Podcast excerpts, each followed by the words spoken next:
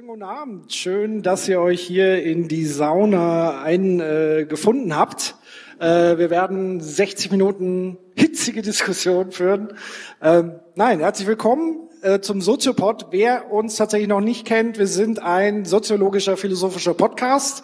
Und ich begrüße wie immer, wenn ich das in der Sendung mache, Professor Dr. Nils Köbel. Ja, auch von mir hallo. Ich begrüße wie immer Patrick Breitenbach. So, wir haben als Thema heute uns vorgenommen, was wir eigentlich auch schon öfters im Soziopod diskutiert haben, das Thema Identität.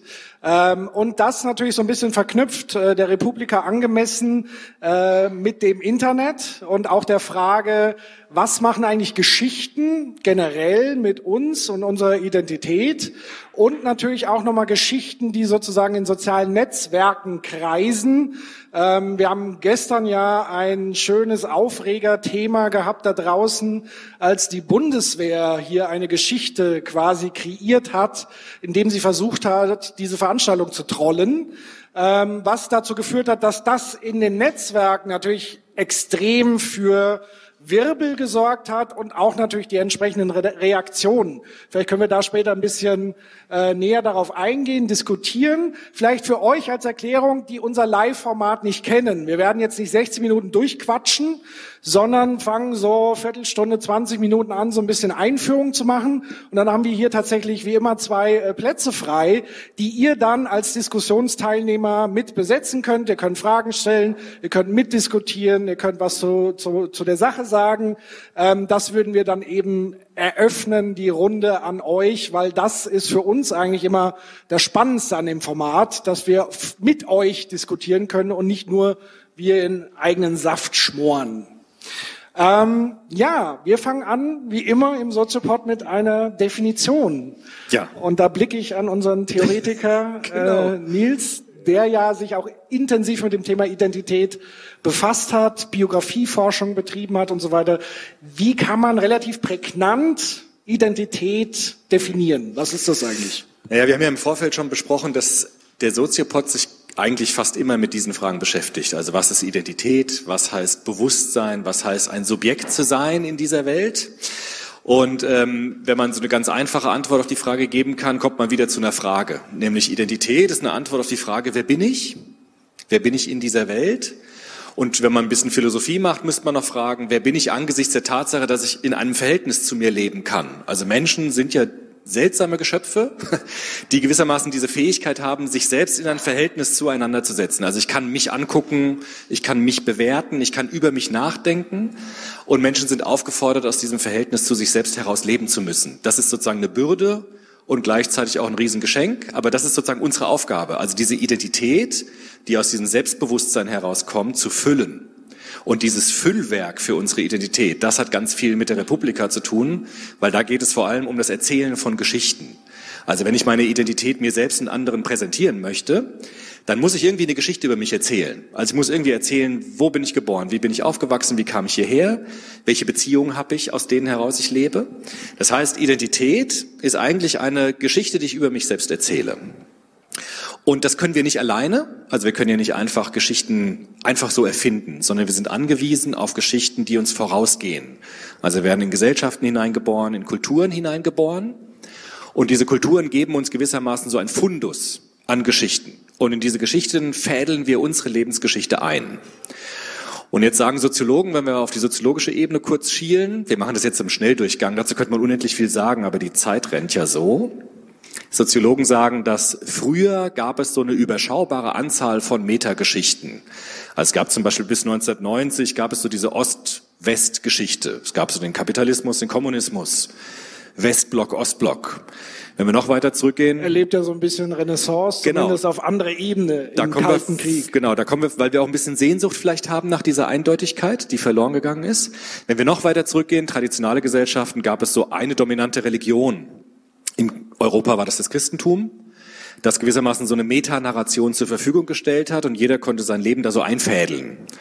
Und heute in poststrukturalen oder postmodernen Gesellschaften, je nachdem, wie man sie nennt, gibt es ja unterschiedliche Begriffe. Dort splittern sich die Geschichten auf. Also wir haben unglaublich viele Narrationen, das ist der lateinische Ausdruck dafür, Narrativität. Und wir haben so eine unüberschaubare Fülle von Geschichten, in die wir unser Leben hineinflechten sollen. Und das ist ein ganz schöner Druck, der entsteht, so dass es dann dazu kommt, dass manche Menschen auch sagen, ich schmeiß alle Geschichten über Bord und nehme nur eine Geschichte für mich.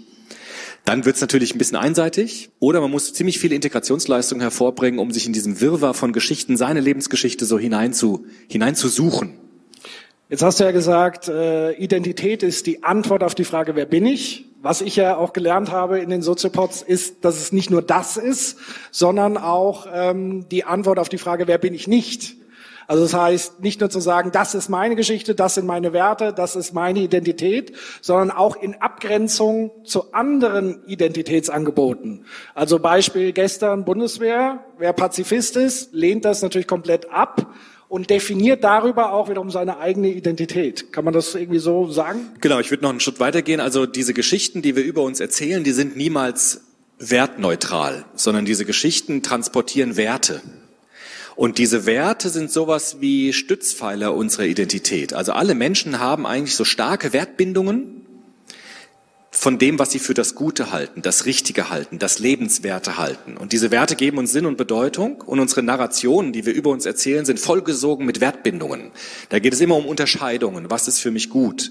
Was ist schlecht? Wofür bin ich? Wofür bin ich nicht? Und diese Wertbindungen sind gewissermaßen so ähm, Leitvorstellungen für das Handeln und für Identität. Und auch das ist brüchig geworden, weil es ist nicht mehr so leicht zu sagen, was ist gut, was ist schlecht, weil es so unglaublich komplex geworden ist. Vielleicht war es schon immer so komplex, aber heute sehen wir die Komplexität viel stärker, auch durch neue Medien. Und dadurch wird es unglaublich schwer, mich zu positionieren, also zu sagen, wofür stehe ich, wofür stehe ich nicht. Und wenn uns das nicht mehr so einfach gelingt, dann wird unsere Identität auch sehr plural, auch sehr fragil, brüchig, könnte man sagen. Wir brauchen ganz viel Reflexionsleistung, um dann noch Identität aufrechtzuerhalten. Da vielleicht eingehakt, es gibt ja in Bezug auf das Internet die sogenannte Filterbubble-Theorie. Ähm, meine Hypothese dazu wäre tatsächlich zu sagen, eigentlich waren die Filterblasen früher vor dem Internet sehr viel stärker, weil sie sozusagen räumlich, geografisch, sauber abgetrennt waren. Also wer in einem Dorf gelebt hat, hat in seiner eigenen Blase gelebt, dann ist er zum Stammtisch in Kneipe eins und dann gab es aber eher vielleicht die andere Ideologie, wo sie sich getroffen haben. Und so ist sozusagen durch diese räumliche Abgrenzung, dadurch, dass Kommunikation eigentlich räumlich sehr begrenzt war, ähm, das ist jetzt eigentlich komplett aufgebrochen. Und ich glaube, das hauptsächliche Problem ist jetzt noch niemals, dass wir Filterblasen haben, sondern dass diese vorhandenen Filterblasen plötzlich permanent aneinander crashen. Und dass wir plötzlich dass Werte plötzlich im Wettstreit stehen und daraus auch so eine Eskalation entsteht, weil man natürlich auch, und das müsstest du vielleicht nochmal erklären, woher kommt denn diese ultra starke Wertbindung, dass wir sozusagen mit in den Krieg ziehen äh, für unsere Werte? Woher kommt sowas eigentlich? Also es gibt ja viele Theoretiker, die sich damit beschäftigt haben. Zum Beispiel so Berger-Luckmann, das wären so Soziologen der alten Schule, die würden sagen, diese ganze Pluralität, also diese Vielfalt von Geschichten, denen wir uns ausgesetzt sehen, die führen zu dem, was die kognitive Kontamination nennen.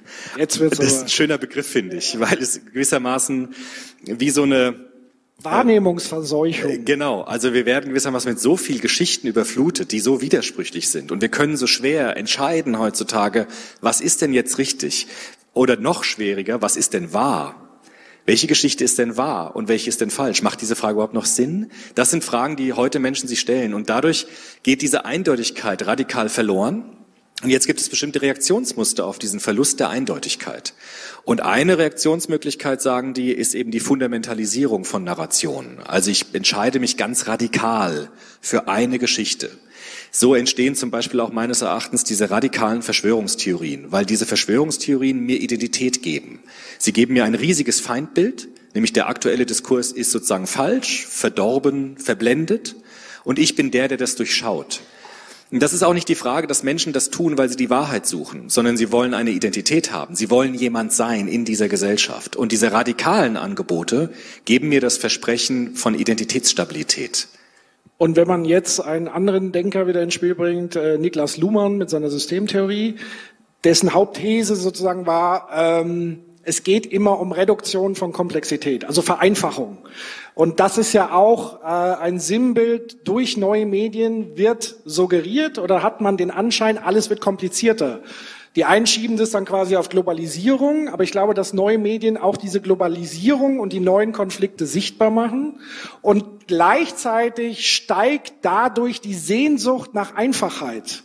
Also ich habe gestern Abend dystopische Diskussionen mit Leuten, wo wir alle irgendwie gesagt haben, die Welt ist doch kaputt und alles und es ist so schrecklich, weil es einen so überschüttet mit Nachrichten, mit Meldungen aus, sage ich mal, Erdteilen, Ländern, wo man vorher gar nichts mitbekommen hat. Also so ich sag mal, die Seligkeit des Nichtwissens so ein bisschen. Und das heißt, das fördert doch letztendlich diese Sehnsucht nach Einfachheit, die Sehnsucht nach einfachen Lösungen. Und das ist doch das, wo Populismus als allererstes andockt und eben genau dieses Versprechen mir gibt.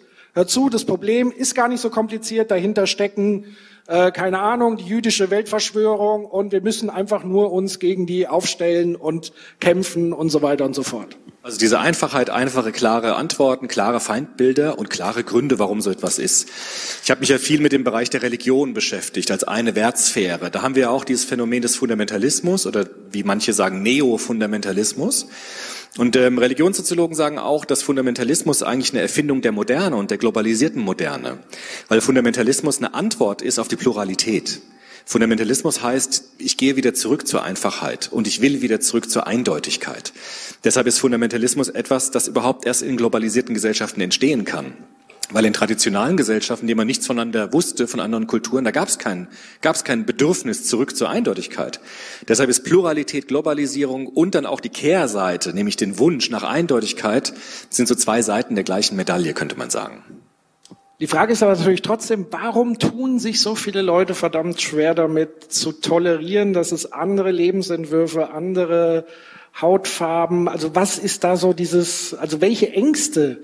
Sind es so Existenzängste, wie viele formulieren? Ist das wirklich so? Oder, also, woher kommt das? Also, Objektiv ist ja die Angst oft unbegründet, aber es geht um das subjektive Gefühl anscheinend, das sehr viele Menschen haben, zu sagen, ich verliere mich in dieser Gesellschaft. Ich verliere mich in der Kultur. Besonders bei Menschen, die vielleicht auch ähm, Probleme haben, Anerkennung zu bekommen in etablierten Feldern. Die sind dann sozusagen sehr anfällig. Bei Jugendlichen haben wir das ganz oft, die dann anfällig werden für Extremismus, weil ihnen dort was versprochen wird, was sie sonst nicht erreichen. Also Anerkennung, das wiederum Identität stiftet. Das heißt, Menschen haben irgendwie das, das, Bedürfnis nach Sicherheit. Das hat auch was mit frühkindlichen Erfahrungen zu tun wahrscheinlich. Und äh, tun sich schwer mit dem, was Habermas Ambiguitätstoleranz nannte. Also das Aushalten von Widersprüchen. Das ist schafft kognitive Dissonanzen. Ja, das hat unsere Psychologin von der Hochschule mir ganz gut erklärt. Also Menschen wollen immer kognitive Dissonanzen, also Widersprüche möglichst auflösen weil wir sozusagen dieses, dieses Bedürfnis haben, in kognitiver Gleichförmigkeit oder in, in, in Balance zu leben. Und das wird halt immer schwieriger, wenn ich ständig unterschiedliche Narrationen bekomme, unterschiedliche News bekomme, von denen ich manchmal gar nicht genau weiß, was ist denn jetzt Fake, was ist jetzt echt, kann ich diesen etablierten Medien noch vertrauen? Oder sind das nicht auch Fake News? Und das, da entstehen Dissonanzen, die einfach schwer auszuhalten sind. Und deshalb ist eine leichte, aber auch verführerische Antwort eben der Rückgang zur vermeintlichen Eindeutigkeit, die ja eine Scheineindeutigkeit ist, weil sie ist ja nicht wirklich eindeutig, ist ja ein Scheinangebot, aber eben sehr verlockend. Wie kann man jetzt damit umgehen? Ja, jetzt haben wir viel über Pop gesprochen. Ja, also Pop wäre diese Narrative, diese starken Wertbindungen. Folge mir und ich sag dir, wo es lang geht. Jetzt würde ich den Popper dagegen stellen. Das ist ja unser alter Freund, der jetzt gewissermaßen was anderes ins Spiel bringt. Karl Popper, österreichisch-amerikanischer Philosoph, äh Quatsch, englisch-österreichischer Philosoph, ähm, der hat gesagt, wir haben ja nicht nur diese Narrative, nicht nur diese Wertbindung, wir haben ja auch unsere Vernunft. Ja, also er kommt ja von der Aufklärung her, von Immanuel Kant, von diesen ganz berühmten Leuten. Und er hat gesagt, wenn wir den Mut haben, in unserem Selbstverhältnis uns nicht nur anzuschauen in dem, was tut mir gut, womit kann ich gut leben, sondern auch den Mut haben zu fragen, wie kann ich denn meine Überzeugung überprüfen? Was ist denn eigentlich realitätsnah und was ist realitätsfern? dann, sagt Popper, haben wir auch eine Chance, gemeinsam miteinander ganz gut zu leben, weil wir dann diese Narration haben. Wir haben aber auch Argumentation. Wir können auch miteinander argumentieren. Und wenn wir das mit der Vernunft machen, dann haben wir so ein bisschen so ein Korrektiv da drin und sind ein bisschen mehr geschützt davor, in solche Fallen reinzulaufen. Also wenn ich meinen Verstand einschalte und wirklich prüfend einen Blick drauf habe, was sind denn meine Überzeugungen? Welche Argumente habe ich denn für meine Überzeugungen? Wie stichhaltig sind die denn? Und wenn wir das gemeinsam machen, in einem Diskurs, so wie wir beide das ja immer versuchen im Soziopod, dann haben wir eine Möglichkeit, eine neue Distanz zu uns einzunehmen und mal zu überprüfen, was für Werte wir haben und woher diese Werte eigentlich kommen. Und die Frage zu stellen, wie ist es eigentlich dazu gekommen, dass ich diese Weltanschauung habe? Welche Erfahrungen meines Lebens waren denn dafür verantwortlich, dass ich diese Werte habe? Und dann kommt so gewissermaßen so eine Korrektiv und auch so eine, so eine ähm, bisschen so eine Aufweichung von diesen Narrationen zustande. Das ist das, was zum Beispiel jetzt der Popper sagen würde. Und das finde ich sehr wichtig, damit wir nicht immer nur aus Werten und Narrationen herausleben, sondern auch aus Argumentationen. Und auch diese Frage nicht aufgeben. Was ist jetzt argumentativ stichhaltiger? Wofür gibt es bessere Argumente? Und wofür gibt es schlechtere Argumente? Und ich würde mit dem alten Popper sagen, wir dürfen diese Fragen nicht vergessen über diese Flut von Narrativen und diese Flut von Werten, die uns da entgegenschlägt. Aber das ist natürlich ein furchtbar anstrengendes Unterfangen. Also das ist ja genau das, wonach die Leute sich eben nicht sehnen, sondern sie sind ja froh, einen Platz gefunden haben, wo sie sich verwurzeln, verorten. Und im Grunde genommen wäre das, wäre die Metapher, wenn du sagst, Säulen der Identität sind klare Werte. Und da ruft Popper ja eigentlich dazu auf, an der eigenen Säule zu sägen und damit meine eigene Identität instabil zu halten. Ja, aber das ist sagt, ja furchtbar anstrengend. Das ist anstrengend, aber er sagt, der Popper sagt, nur das ist eigentlich der Vorgang des dicke, dicken Bretterbohrens. Also wenn ich immer ins Internet gehe und mir nur Informationen suche, die zu dem passen, was ich glaube, dann ist das eine leichte, vielleicht sicherheitversprechende, aber doch sehr einseitige Veranstaltung. Und der Popper sagt, wir müssen es genau umdrehen eigentlich. Wir müssen immer Argumente gegen unsere Überzeugungen schießen. Und wenn die dann stehen bleiben und den Argumenten sozusagen standhalten, was er Bewährung nennt, dann ist das eine viel bessere Sicherheit, als wenn ich mir immer nur die Sachen zusammensuche, die zu dem passen, was ich denke. Und ähm, das ist so eine Falle, also dass wir immer dazu neigen, die Argumente, die wir nicht hören wollen, auszublenden, damit wir das, was wir haben, immer stabiler wird. Aber Popper hat gesagt, das ist, ein, das ist trügerisch. Also das ist gar nicht stabil, weil irgendwann wird ein Argument kommen und wenn du dann so starr bist, wird dich das umhauen. Und er sagt, mach's schon vorher. Also guck immer wieder, was für Argumente halten deine Weltanschauung aus und welche Argumente eben nicht. Und deshalb würde er sagen, dieser komplizierte Weg ist aber on the long run der bessere. Und deshalb würde ich auch sagen, diese Diskussion heute mit dem Pop, also dieses, mit den ganzen Narrationen, auch mit diesem Thema Fake News, wir dürfen uns davon nicht unterkriegen lassen. Also wir dürfen nicht sagen, okay, dann ist es ja egal. Oder dann ist es auch vollkommen beliebig, was man sagt. Sondern da würde ich den alten Popper immer wieder ins Spiel bringen, zu sagen, es ist nicht egal. Und wir dürfen nicht aufhören zu prüfen. Auch wenn das zum Teil nicht ganz klar wird. Aber zumindest dieser Weg, Klarheit zu schaffen, zu überprüfen, mit Argumenten ins Feld zu gehen, das dürfen wir nicht aufgeben.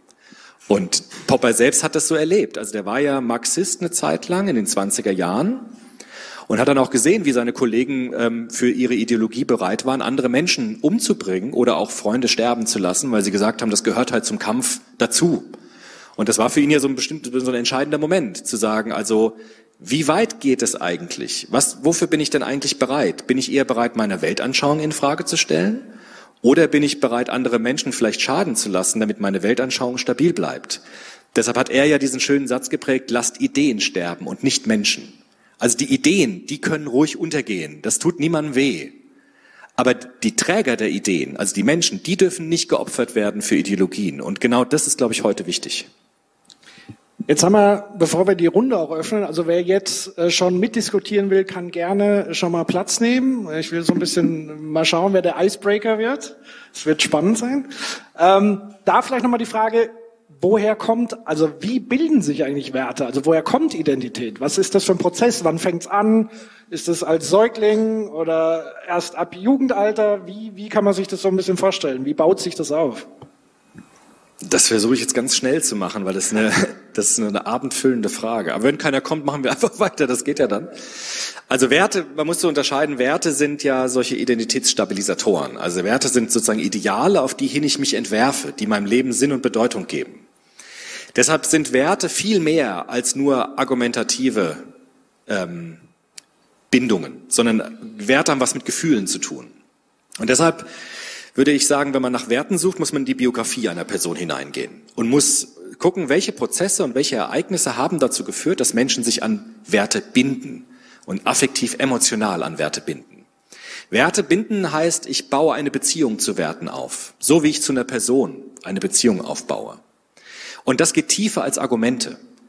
Also kein Argument der Welt zum Beispiel würde dazu führen, dass ich jemanden lieben kann oder eine Freundschaft haben kann, sondern das führt, das kommt nur dann zustande, wenn ich gemeinsame Erfahrungen mit jemandem habe. Und diese Erfahrungen schaffen auf, auf langfristig Bindungen an Werte. Das sind Wertbindungen auch so zäh. Wir sind oftmals nicht bereit, unsere Werte aufzugeben, nur weil ein Argument kommt. Im Gegenteil, ich gehe dann nach Hause und sammle Munition für die nächste Diskussion, damit meine Werte wieder stark nach vorne kommen. Und da würde der Popper sagen, versuch doch mal, den Mut zu haben, auch deine Wertbindungen selbst in Frage zu stellen. Und dann wird's ernst. Dann tut's nämlich vielleicht auch weh. Das haben die Philosophen immer gemacht und sind ins Strudeln gekommen. Ja, also sie haben gesagt, also ich verzweifelt stehe, ja, wie der Fichte, den haben wir ja gehabt, der so verzweifelt war, weil er alles gegen seine Wertbindung gehauen hat und plötzlich gemerkt hat, ich komme wirklich ins Schwanken. Aber dieser Moment ist das, was wir auch können. Also dazu sind wir auch in der Lage und deshalb sollten wir es auch tun. Hallo, ich fühle mich angesprochen, weil ich darauf eingehen möchte. Äh, nach dem spanischen Bürgerkrieg hat Margot immer gesagt, Werte ohne Kontext sind bedeutungslos. Und so sind Konzepte ohne Kontext bedeutungslos. Die Frage ist, wie kommen wir da jetzt ran in einer Welt, die auf verschiedenen Ebenen, in verschiedenen Sektoren, Zeiten, Kulturen und so weiter funktioniert. Und ich denke, unsere Chance wäre, mit Nikolaus Luhmann mal zu überlegen, auf welchem auf welcher Ebene? Ist es das Wurmauge, das Fischauge, das Vogelauge, das Gruppenauge? Und wie können wir das greifbar machen? Also hier wurde gerade Luhmann Systemtheorie genannt. Es gibt aber auch die Modelltheorie, fast zur selben Zeit gegründet. Der geht davon aus, dass, oder die Theorie geht davon aus, dass man konkretisiert, wie im Kindergarten, also Modelle baut, und UNESCO hat mal geschrieben, Humans are model-making animals. Also wir sind die einzigen oder das einzige, was uns von den Tieren unterscheidet, dass wir Szenarien, Modelle, Narrative entwickeln. Und für mich ist das Spannende, wie wir die Narrative, wie wir die Bilder, wie wir die Symbole, die ganzen Zeichenarten nach Peirce, hier werden ja immer philosophische große Namen geschwungen, äh, in einen gemeinsamen Rahmen denken. Und das kann man mit einer Modelltheorie durch Superzeichen, durch Superstrukturen, also eine Superstruktur wäre Infrastruktur, Struktur und Superstruktur. Aber ich will euch nicht verlieren. Ich wusste gar nicht, wo ich hier bin. Ja, vielen Dank. Vielen Dank. Ich würde, weil du gerade gesagt hast, darf ich du sagen? Wir duzen uns irgendwie alle, glaube ich. Weil du gesagt hast, große Namen. Ich würde noch mal einen anderen reinschleudern, nämlich Jürgen Habermas. Ja, das ist ja auch so einer der, der sich da Gedanken gemacht hat. Der hatte gesagt, der Diskurs könnte das sein. Also wenn wir wirklich den Mut haben, uns erzählen zu lassen, warum bist du der, der du bist? Was für ein Mensch bist du? Was hat dich zu dem gemacht, was du bist? Und wenn wir da so ein Zuhören, argumentieren, erzählen, dann können wir vielleicht viele Parallelen sehen, die wir sonst nicht sehen würden. Also das heißt auf neu Hochdeutsch Storytelling. Ja, also genau. Also das glaube ich ist wichtig. Und ich bin im Bereich Multitrack Diplomacy and Peacemaking. Das heißt, wie wir in Friedensprojekten mit Indianern auf Zypern mal sehen, woran liegt's? Was sind die tiefen Treiber? Wo können wir nicht übereinstimmen? Und das führt zu anderen Formen zur Demokratie, dass man nämlich nach Einflüssen abstimmt und nicht nach Wichtigkeiten. Also das ist ein großes Thema. Ich hoffe, dass wir die Soziologen durch diesen frühen Zeiten da in Frankfurt auf dem Weg nach Paris so ein bisschen öffnen, um sich transdisziplinär auch vielleicht konkreten Karten und Modellen und Zeichenarten zuzuwenden. Und da wirklich auch noch eine konkrete Idee äh, meinerseits so aus dem Medienbereich. Also Bundeswehr war ja jetzt Beispiel ein Riesenthema. Man guckt sich an, die andere Propagandanummer, wenn man das so nennen will, würde ich so nennen, war ja tatsächlich YouTube-Channel ähm, der Rekruten und diese Mali-Geschichte. Das heißt, da machen die wirklich Storytelling um Menschen zu rekrutieren und zu begeistern und vor allen Dingen junge Menschen auf YouTube zu erreichen. Ich glaube, die ganze Kampagne hat vier Millionen Euro verschlungen. Das sind vier Millionen Euro Steuergelder. Jetzt könnte man natürlich sagen, warum werden diese vier Millionen Euro nicht zumindest adäquat? Hier war das Thema Friedensforschung, Friedensprojekte. Ähm, warum kann man das für solche Projekte nicht adäquat genauso investieren, um genau diese Projekte, die eine ganz andere Wertigkeit haben, die eine gegenteilige Wertigkeit haben, warum investiert man die nicht, um genau diese Stories dahingehend zu entwickeln?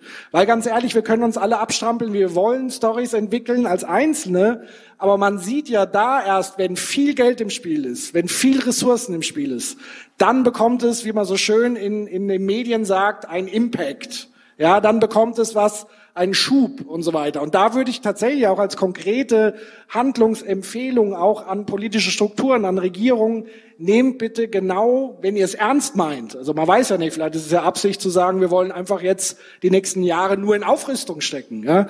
Nehmt es doch bitte ernst und investiert eben auch in diese Projekte, die für ganz andere Werte stehen. Das wäre so der Appell an der Stelle. Hallo. Hallo. Ähm, ich würde gern den Fokus ein bisschen auf die Maschinen bringen. Wir sind hier auf Republika und wir haben von unserer Talks oder ähm, Panels gehört, wie die Interaktion zwischen Menschen und Maschinen funktioniert oder nicht funktioniert eben. Also zum Beispiel Virtual Reality, aber nicht nur äh, so Social Media oder was auch immer. Inwiefern diese Interaktion, dass ich als Mensch mit einer Maschine habe, beeinflusst meine eigene Identität. Ist es positiv? Ist es negativ? Kann beide sein? Bin ich immer dieselbe, wenn ich nur äh, Interaktion, interaktiv oder wenn ich nur Interaktion mit anderen Menschen durch eine Maschine habe? Inwiefern Inwiefern wird die Identität der Menschheit eigentlich mit dieser digitalen Welt, das wir jetzt erleben, komplett verändert? Vielleicht greife ich mal das Thema auch Virtual Reality und so weiter auf, weil ich damit mich auch äh, intensiv befasst habe und Mensch-Maschinen-Interaktion. Würde ich vielleicht als Be zweites Beispiel so ein bisschen Bot-Kommunikation vielleicht dann noch mit ins Spiel bringen. Also äh, Virtual Reality, was ist sozusagen die Grundidee ist ja, ich tauche in eine Lebenswirklichkeit immersiv ein. Also ich versetze mich in eine Lage von anderen. Ich sehe die Welt aus anderen Augen. Das ist sozusagen das Grundversprechen, was Virtual Reality gibt. Man kann es ja hinten erleben, sowohl hier am ZDF-Stand, wo man die 360-Grad-History-Geschichte, wo man in die Geschichte eintauchen kann, sogar mit der Geschichte interagieren kann. Man kann es hinten im Hof erleben, in dem Flüchtlingszelt, was ja auch eine VR-Anwendung ist, wo ich mich in die Rolle äh, des jeweiligen Refugees hineinbegebe und überhaupt mal emotional erfahren kann, was so ein Mensch annähernd vielleicht macht. Also das ist so das, was die Maschine uns ermöglicht, andere Wirklichkeiten zu erleben. Das ist so wirklich das, das Positive letztendlich. Muss natürlich gucken, dass man nicht so beispielsweise Videogames haben zwei zwei Effekte. Also ein Effekt ist tatsächlich auch so ein bisschen die Gewöhnung und mit ein Grund, warum es so viel Trolle und Hassattacken im Netz gibt, ist, dass Menschen sich zum Teil nicht bewusst sind, dass das kein Spiel ist. Also dass am anderen Ende des Apparates keine Maschine sitzt, sondern der Mensch, der das benutzt. Und somit besteht gleichzeitig immer die Gefahr, ich kann mich in andere Menschen hineinversetzen. Ich kann aber auch den Eindruck haben, das ist ja alles nur Maschine, deswegen zählt das alles hier. Also das sind so die zwei Seiten von Mensch-Maschinen-Interaktion. Und genau das mit, den, ähm, mit der Trollkommunikation. Wir können im Grunde genommen, wenn die gut gemacht ist, nicht unterscheiden, ist es jetzt ein Mensch, der mit mir kommuniziert, weil es ja sozusagen nur über Sprache läuft und über Wirklichkeitskonstruktion über Sprache. Ähm, und da habe ich dann eben den gleichen Effekt. Also eine maschinelle Interaktion kann mich sowohl verletzen, sie kann mich aber auch vielleicht in ein Denken ein Stück weit weiterbringen. Also das ist immer dieses Zweischneidige, äh, was die Maschinen mit sich bringen. Also die Frage ist nicht, welche Technologie verwende ich, sondern welchen Content mache ich mit der Technologie und welche Erlebnisse schaffe ich, mit welchen Wertbindungen gestalte ich das. Weil was wir sehen ist, die Rechten nutzen das Netz zum Teil mittlerweile tausendmal besser als wir, die sozusagen sich dagegen positionieren. Die haben es verstanden, wie die Mechanik funktioniert. Leider. Ich würde trotzdem alles richtig. Ich würde trotzdem nochmal, ich komme ja eher aus der analogen Welt, aus der sozialen Arbeit auch. Ich würde trotzdem noch diese These stellen, eine Maschine kann mich nicht verstehen. Das klingt jetzt vielleicht ein bisschen doof, aber ich, was damit gemeint ist, ist, dass wenn ich über meine Lebensgeschichte erzähle, wenn ich über meine Biografie erzähle, dann kann ich natürlich das einer Maschine erzählen. Aber diese Maschine wird nicht nachvollziehen und verstehen können, was es heißt, ein solches Leben zu haben. Das können nur Menschen. Und deshalb bin ich immer dafür, diese analoge Kommunikation nicht zu vernachlässigen. Der Dialog zwischen zwei Menschen ist was anderes als ein Dialog zwischen einem Menschen und einer Maschine. Vielleicht werden Maschinen irgendwann so sein, dass sie uns verstehen können, aber ich sehe das bisher noch nicht. Und deshalb würde ich immer auch bei Kindern, Jugendlichen diese Kommunikation zwischen Personen einer ganz besonderen Bedeutung nach wie vor einräumen und das dürfen wir nicht vergessen, weil da geht es um wirklich um Sinn und Bedeutung und damit haben Maschinen ganz große Probleme, egal wie schnell die sind oder wie gut die entwickelt sind. Hi.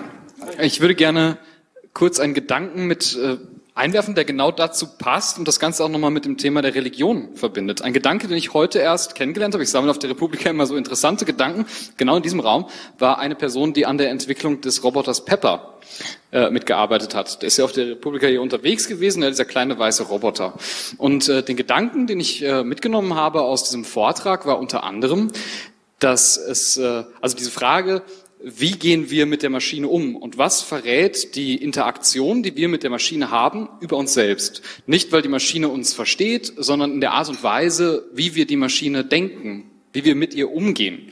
Das war da das Beispiel und das, es würde mich interessieren, was ihr darüber denkt, gerade auch wenn du jetzt dich mit Religion beschäftigt hast, dass äh, ein, ich sag mal, in einem christlich geprägten Kulturkreis, wo sozusagen die Seele, das beseelte Leben dem Menschen und dem Menschen allein zugeschrieben wird. Dass sich der Umgang mit Maschinen in solchen Kulturen unterscheidet von Kulturen, die eher, ich sage mal, pantheistisch geprägt sind, wo man sagt, sozusagen der Lebensgeist oder die Seele ist vielleicht durchfließt alle Dinge und damit ist vielleicht auch das Ding als Maschine ein, ein also hat etwas Lebendiges, etwas Seelisches, ja. Der Geist in der Maschine quasi. Sozusagen, ja. Ich weiß nicht, was ich davon halten soll, aber ich dachte, ich bringe den Gedanken einfach mal mit rein. Das sind natürlich ganz komplexe Sachen. Also man sagt ja auch vielleicht ja die Natur eine Seele. Schelling hat ja auch so die Natur als Beseeltes gesehen. Das ist bestimmt was dran. Ich würde nur einen Schritt zurückgehen. Also was mit Seele und so, das weiß ich auch nicht genau. Aber Identität, vielleicht bleiben wir erstmal dabei. Identität heißt, ich habe Bewusstsein über mich selbst. Das heißt, ich kann zu mir in eine Distanz gehen und kann mich selbst angucken. Und das muss ich sogar, weil wir immer, Bewusstsein heißt immer Selbstbewusstsein, sagt der alte Fichte, weil wir aus dem, aus diesem grundlegenden Doppelung, die wir in uns haben, heraus aufgefordert sind zu leben. Wir haben alle Spiegel in uns und können uns angucken. Und diese Spiegelung ermöglicht es uns auch, eine bestimmte Rollenübernahme herzustellen. Also ich kann versuchen zu verstehen, wie du mich siehst. Und ich weiß, dass du auch versuchst, mich zu verstehen, wie ich dich sehe. Und glaube, diese Interaktion, die ist bis heute vor allem Personen vorbehalten. Und Personalität heißt, aus einem Bewusstsein über sich selbst heraus leben zu können. Und ich glaube, dass das Maschinen noch nicht können. Aber ich glaube, für diese Frage nach Werten, nach Narrativität, nach des Lebens erzählen, weil Werte heißt ja nicht nur, was soll ich tun? Wie der Kant gesagt hat, was soll ich tun? Sondern Werte gehen viel tiefer. Werte sagen, was für ein Mensch bin ich eigentlich? Wer will ich eigentlich sein? Welche Spuren will ich eigentlich hinterlassen in dieser Welt? Das ist die Frage nach Werten. Das ist die Frage der Ethik. Was für eine Art Mensch bin ich eigentlich? Was muss ich tun oder auch nicht tun, damit ich mich im Spiegel angucken kann? Das ist die Frage nach Werten. Und ob das Maschinen können, diese Fragen überhaupt zu stellen, da wäre ich sehr skeptisch. Und deshalb ist es wichtig, gerade heute, also gerade auf so einer tollen Organisation wie der hier, die, dieser, nochmal als Soziologe die Frage nach Personalität zu stellen. Was heißt Person sein? Was heißt Mensch sein? Und was heißt es, welche Art von Mensch ich sein möchte in der kurzen Zeit, die ich hier habe? Das, das ist mir wichtig, das nochmal stark zu machen und da nochmal mit allen Maschinen und Computerprogrammen diese Fragen aufzuwerfen. Was können die da eigentlich in diesem Bereich? Und vor allem, was können sie nicht? Das ist mir schon wichtig.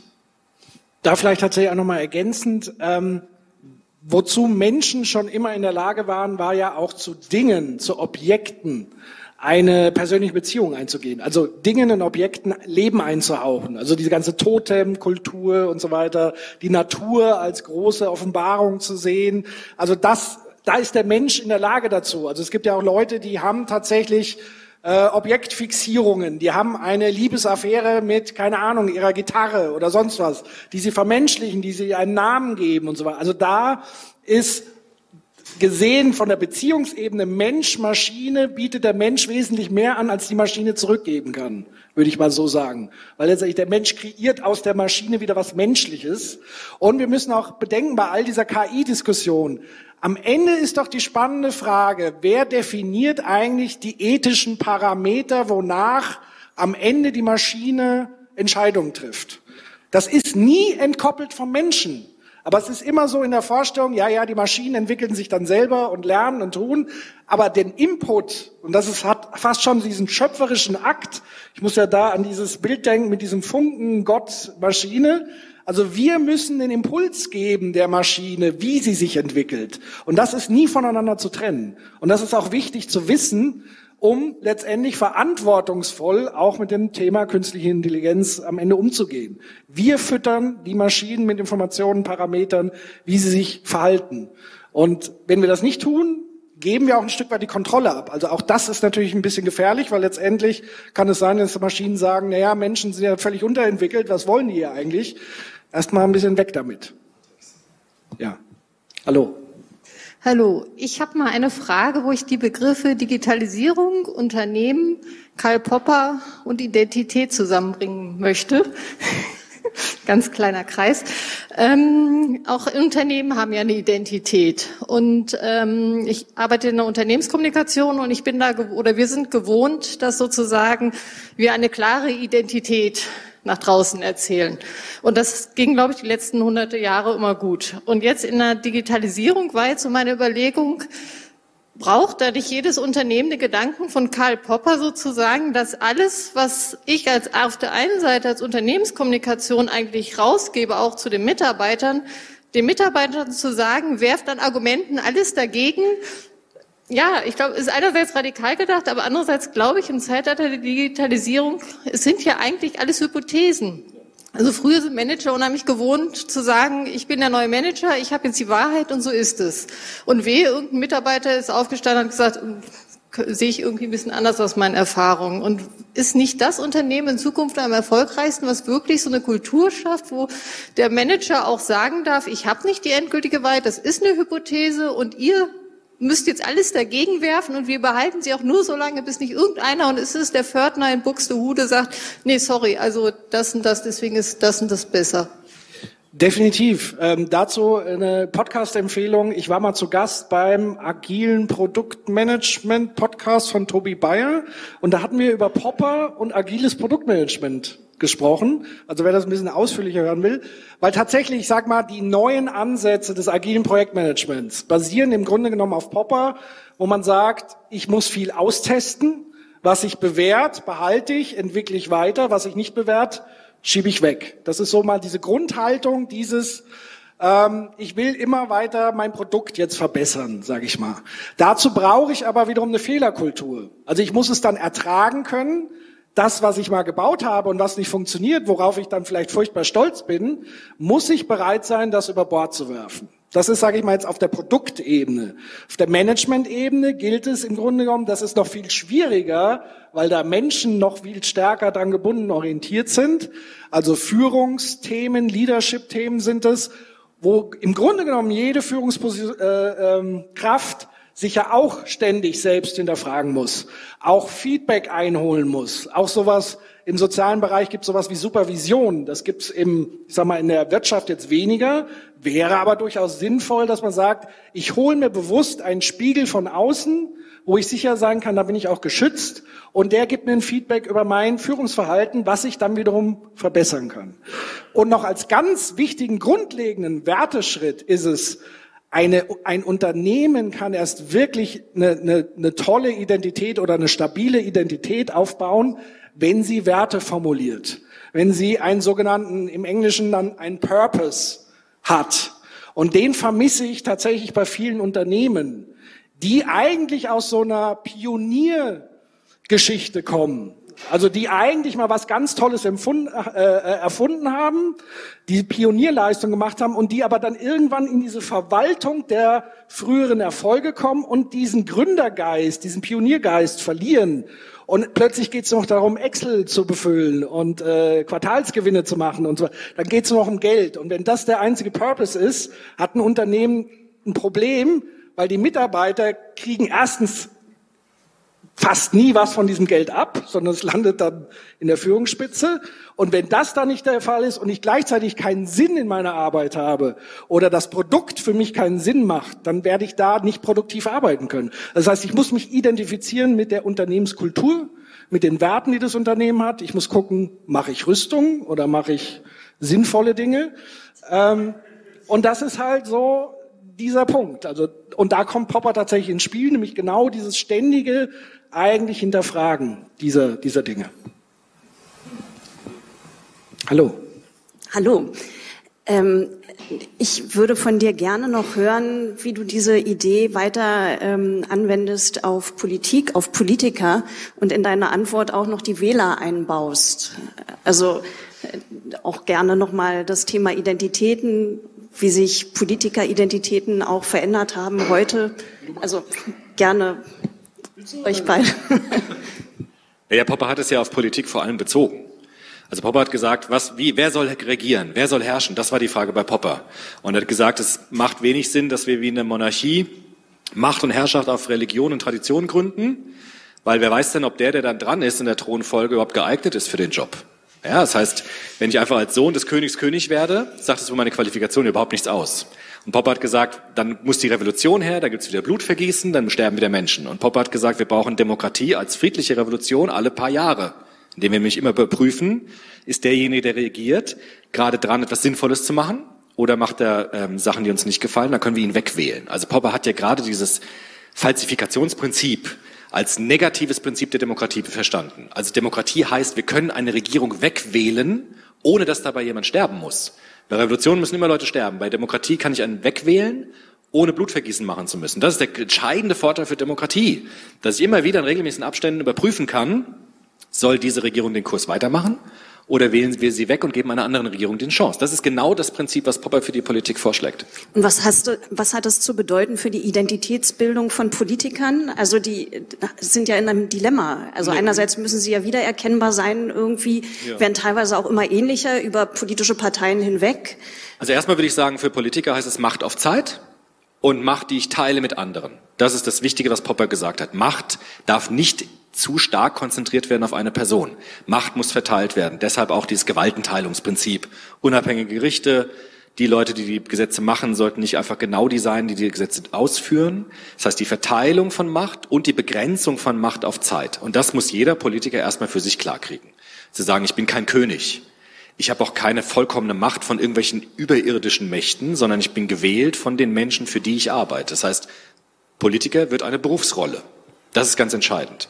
Und dann muss ich natürlich werben. Ich muss natürlich zeigen, dass ich sinnvolle Konzepte habe, die sich bewähren, sodass ich dann wiedergewählt werde. Dass da natürlich dann wieder auch Fallen drin liegen, ist vorprogrammiert. Aber deshalb haben wir zum Beispiel auch diese vierte Gewalt der Medien zum Beispiel, die dann auch zeigen, was läuft gut, was läuft schlecht, wo versucht jemand nur seinen Posten zu sichern und wo geht es wirklich darum, demokratische Kurse neu einzustellen. Deshalb ist Demokratie sozusagen die Funktion, dass jeder mitmacht bei der Frage, wo geht's hin und wer soll regieren? Und immer wieder in allen Legislaturperioden haben wir die Möglichkeit, das neu zu entscheiden. Und das ist eigentlich eine ziemlich geniale Erfindung im Vergleich zur Monarchie, wo ich einfach Glück oder Pech habe. Also bei Königen im Mittelalter habe ich halt Glück oder Pech. Also wenn jemand dran ist, der gut drauf ist, dann habe ich Glück. Wenn der Tyrann kommt, habe ich Pech. Aber wir können Gerechtigkeit und, und Gesellschaft nicht auf Glück oder Pech konstruieren, sondern wie der alte Rousseau gesagt hat, auf Vertrag. Und das heißt Macht auf Zeit. Und ich überprüfe und entscheide, bewährt sich's oder wird's abgeschafft.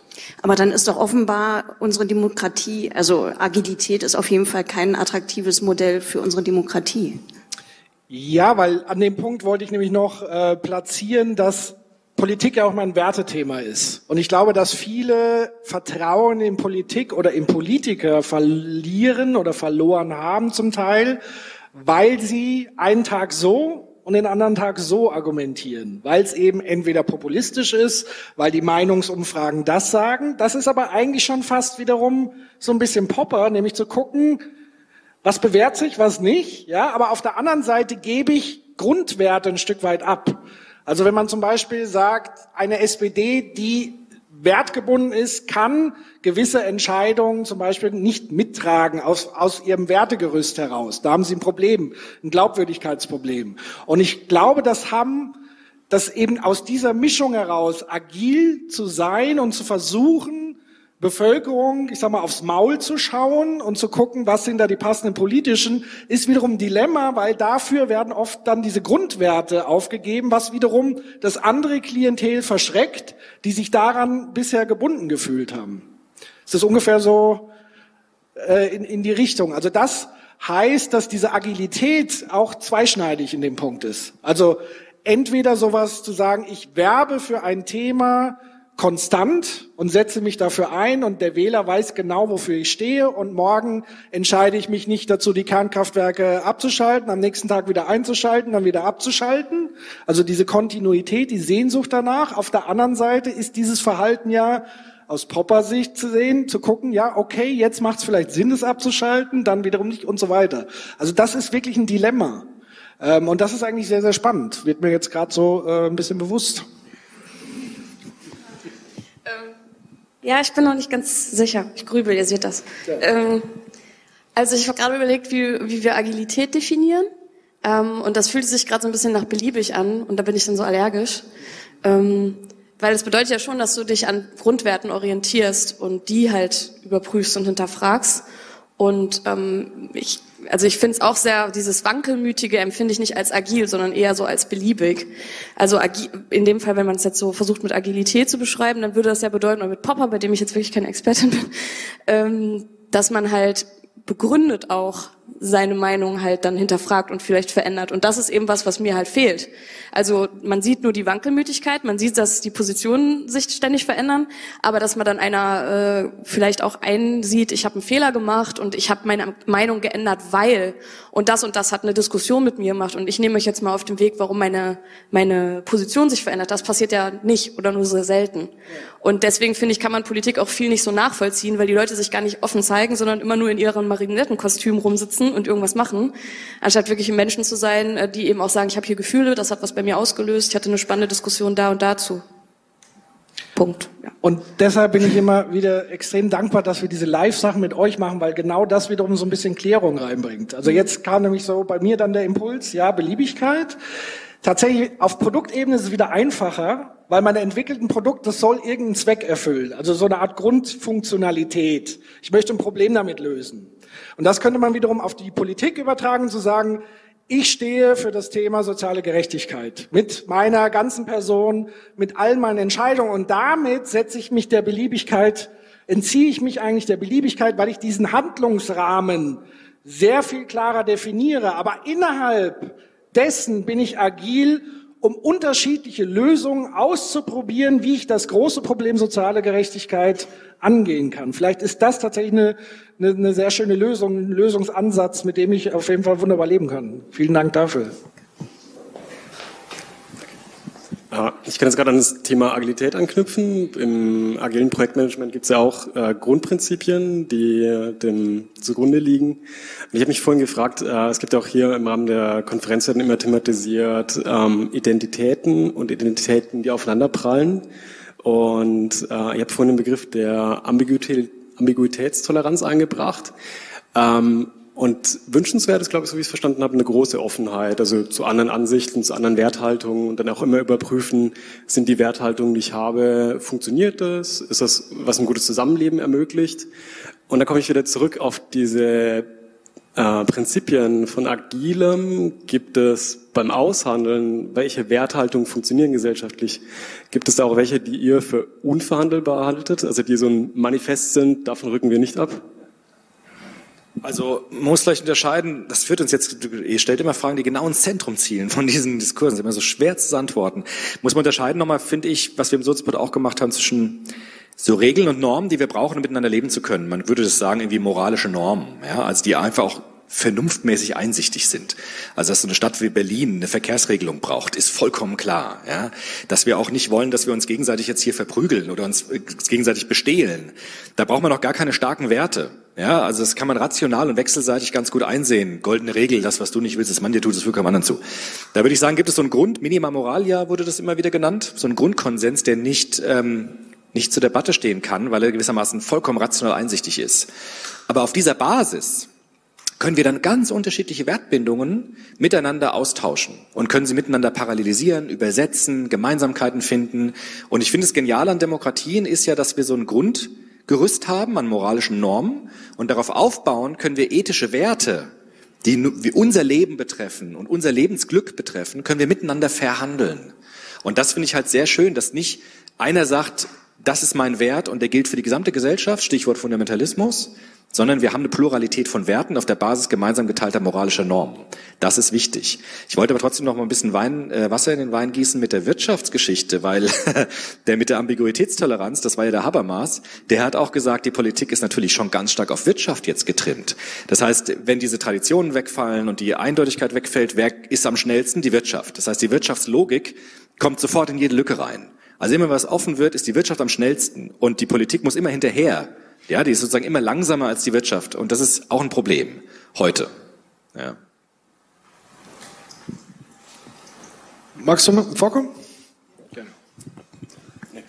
Nicht mehr? Also eins, wir haben, haben wir nicht ein Problem, dass genau Vernunft, genau dieser minimale Wertekonsens oder dieses dieses Betriebssystem unseres Denkens, dass das unter Beschuss ist, dass wir, wir versuchen zu argumentieren mit Menschen und zu sagen, Aufklärung, Vernunft, das ist alles gegeben, aber es wird schwer, es ist schwer verkaufbar anscheinend. Und da, da denke ich, haben wir ein Problem, wenn wir einfach sagen, ja, ist ja ganz einfach, wir gehen davon aus und die anderen müssen mitkommen, weil das sind ja auch Werte, die Überzeugungen enthalten, die nicht zwingend unhinterfragbar sind, wie alles nicht zwingend unhinterfragbar ist. Das kann man fast so stehen lassen. Also genau das, glaube ich, ist unser Problem, weil diese Wertbindungen sind so attraktiv und spielen sofort unsere Gefühle so stark an, dass die Vernunft es manchmal schwer hat, eben dagegen zu halten. Deshalb würde ich schon ein Plädoyer setzen für dieses, für diesen rationalen Diskurs. Also, dass wir die moralischen Normen, die vernünftigen, hergeleiteten, rationalen Diskurse nicht vernachlässigen. Ich habe jetzt aber auch kein Rezept dafür. Aber ich glaube, dass das ein Problem ist, dass die, diese Narrative so stark sind, dass dieser gemeinsame Konsens dadurch bedroht wird. Ich glaube, dass das genau eine Diagnose ist unserer Gesellschaft. Und da beginnt dann noch von der Identität.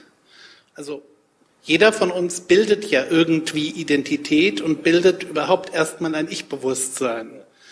Und ich glaube, durch die ganze Pluralität unserer Gesellschaft kann es sein, dass dieser Diskurs überhaupt dass ich als junger Mensch oder dass ich als Mensch, der anfängt, sich zu, zu entwickeln, mir vielleicht gar nicht darüber klar bin, dass ich irgendwo einen Ort mir suche und dass ich, dass ich eben, ja, auf der Suche nach irgendwelchen Antworten, ähm, wie war das, der Mensch neigt dazu, einfache Lösungen sich zu suchen, eben nicht auf das Fundamentale gehe.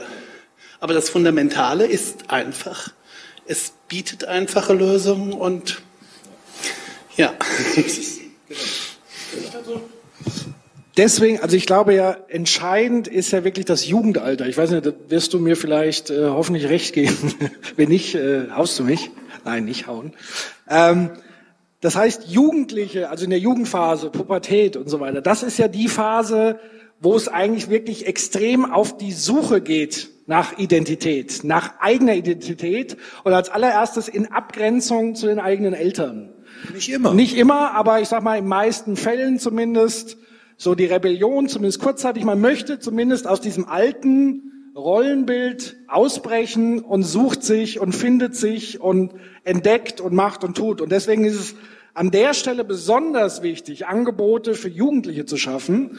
Ähm, ich habe mir mal äh, den Spaß erlaubt zu recherchieren, weil im Moment ist in London eine immense Erhöhung der Mordrate unter Jugendlichen. Da gibt es ganz viele Messerstechereien äh, unter Drogenhändlern, wo viele Jugendliche ähm, sozusagen involviert sind. Und gleichzeitig mal angeguckt, wie haben die eigentlich ihre Angebote für Jugendliche? Wie haben die sich entwickelt? Und da hat sich herausgestellt, das ist fast, dass es fast korreliert, dass die Sozialausgaben im Jugendbereich, Jugendzentren sind geschlossen worden. Also wirklich Angebote für Jugendlichen, wo sie einen Ort, erstmal einen physischen Ort hätten, wo man mit wiederum Sozialarbeitern, Sozialpädagogen, wo sie mit Jugendlichen gemeinsam an Identität arbeiten und eben auch dann an dem Punkt die Chance hätten, Vernunft auch als Instrument den Jugendlichen zu vermitteln und äh, mit ihnen zu arbeiten, weil von alleine kommt man nicht unbedingt darauf, vernünftig zu werden. Da braucht es immer eine Begegnung. Es braucht starke Pädagogen, es braucht Vorbilder, die das gemeinsam erarbeiten, eben weil es so anstrengend ist. Und das ist natürlich ein ganz großes Feld, wo man sagen kann, da kann man wirklich ansetzen, wenn man es ernst meint mit der Vernunft und mit Menschenwürde und so weiter, dort zu investieren, wo Jugendliche sind, denen diese Angebote zu schaffen und gerade denen, die orientierungslos umhergeistern und sich gegenseitig abstechen, weil sie sonst irgendwie keine andere, ich will nicht sagen Beschäftigung, aber keine Angebote, keine Identitätsanker haben. So, ich zerfließe hier. Äh, ich weiß nicht, wie es euch geht. Ähm, einer geht noch. Mag noch jemand? Ich darf noch mal eine Lanze für die Demokratie brechen. Das klingt jetzt voll spießig, aber wir hatten ja in Frankfurt die Oberbürgermeisterwahl jetzt gehabt, ne, in meinem Heimatdorf. Und ich habe dann tatsächlich mir die Mühe gemacht. In, Im Vergleich zu Berlin ist es ja ein Dorf, muss man mal fairerweise sagen. Deshalb war es für mich auch gar nicht so schwer, möglichst viele öffentliche Veranstaltungen zu besuchen, wo die Kandidaten miteinander diskutiert haben. Es war sehr schön gemacht. Die öffentlichen, die Medien, also die Zeitungen haben das moderiert. Journalisten von unterschiedlichen Zeitungen in Frankfurt haben das moderiert. Und da war schon sehr schnell klar, wer die interessanteren, besseren, argumentativ schlüssigeren Vorstellungen hat, wie diese Stadt regiert werden soll. Und genauso war auch die Wahl. Also das muss ich dann schon nochmal sagen. Das war nicht so, dass man den Eindruck hatte, wow, die sind ja alle gleich und die haben irgendwie alle gleiche Ideen, es war vollkommen evident, dass es da ganz große Unterschiede gibt und dass auch ganz klar ist, wenn man ein bisschen sich anstrengt, zu verstehen, dass es da bessere Konzepte gibt und Konzepte, die einfach nur populistisch sind zum Beispiel. Und deshalb war das für mich schon nochmal eine interessante Erfahrung zu sehen, dass in so einer Stadtwahl, dass das natürlich funktioniert mit Demokratie und dass am Ende dann tatsächlich was rauskommt, was auch die Mehrheit äh, der Frankfurter Bürger unterschrieben haben. Und deshalb würde ich da nochmal so eine Lanze für die Demokratie brechen. Man muss halt hingehen. Also muss halt zu diesen Veranstaltungen gehen. Man muss sich halt die Leute anhören. Das muss man machen. Und ich finde nicht nur bei Medien, sondern wenn man es kann, tatsächlich vor Ort. Und dann kriegt man natürlich einen Eindruck, wer da was drauf hat und wer nicht. Ja? Und ähm, das würde ich nochmal unterstreichen an der Stelle. Das ist vielleicht manchmal gar nicht so kompliziert, wie es sich dann über die Medien vermittelt auch anhört. Es gibt Leute, die haben es drauf und Leute, die haben es nicht drauf und die sollten dann auch gewählt werden. Ja? Und das kann man oft gut erkennen, wenn man die Leute reden hört. Das klingt jetzt naiv, aber ich habe es echt so erlebt. Nein, also ich glaube, dass ja. ja, da war, ja, da, wirklich. Da, da war so ein Typ, der war jetzt, wir hatten ja keine, ich sage jetzt keine Parteien, wir hatten keine richtigen rechtsradikalen Parteien dort. Aber es gab so Figuren, die wollten da auf den Zug aufspringen. Ja? Die haben so versucht, dieses, dieses Rechtspopulistische so aufzugreifen und wollten so auf diesen Zug drauf. Und das hat oftmals zu Gelächter im Saal geführt, weil alle sofort durchschaut haben, was da abläuft. Und es war gar nicht so kompliziert. Der war auch nicht sehr schlau, ja, sondern man hat sofort gesehen, okay, das ist jetzt die Welle, der kommt mit den Sprüchen und der zieht jetzt die Register. Und wenn man da ein bisschen Kopf einschaltet, dann merkt man das relativ schnell. Und so war es in diesen Diskussionen auch, ja. Und äh, so habe ich es halt echt erlebt. Als Schmank jetzt mal aus, aus der Frankfurter Ecke. Vielen Dank dafür.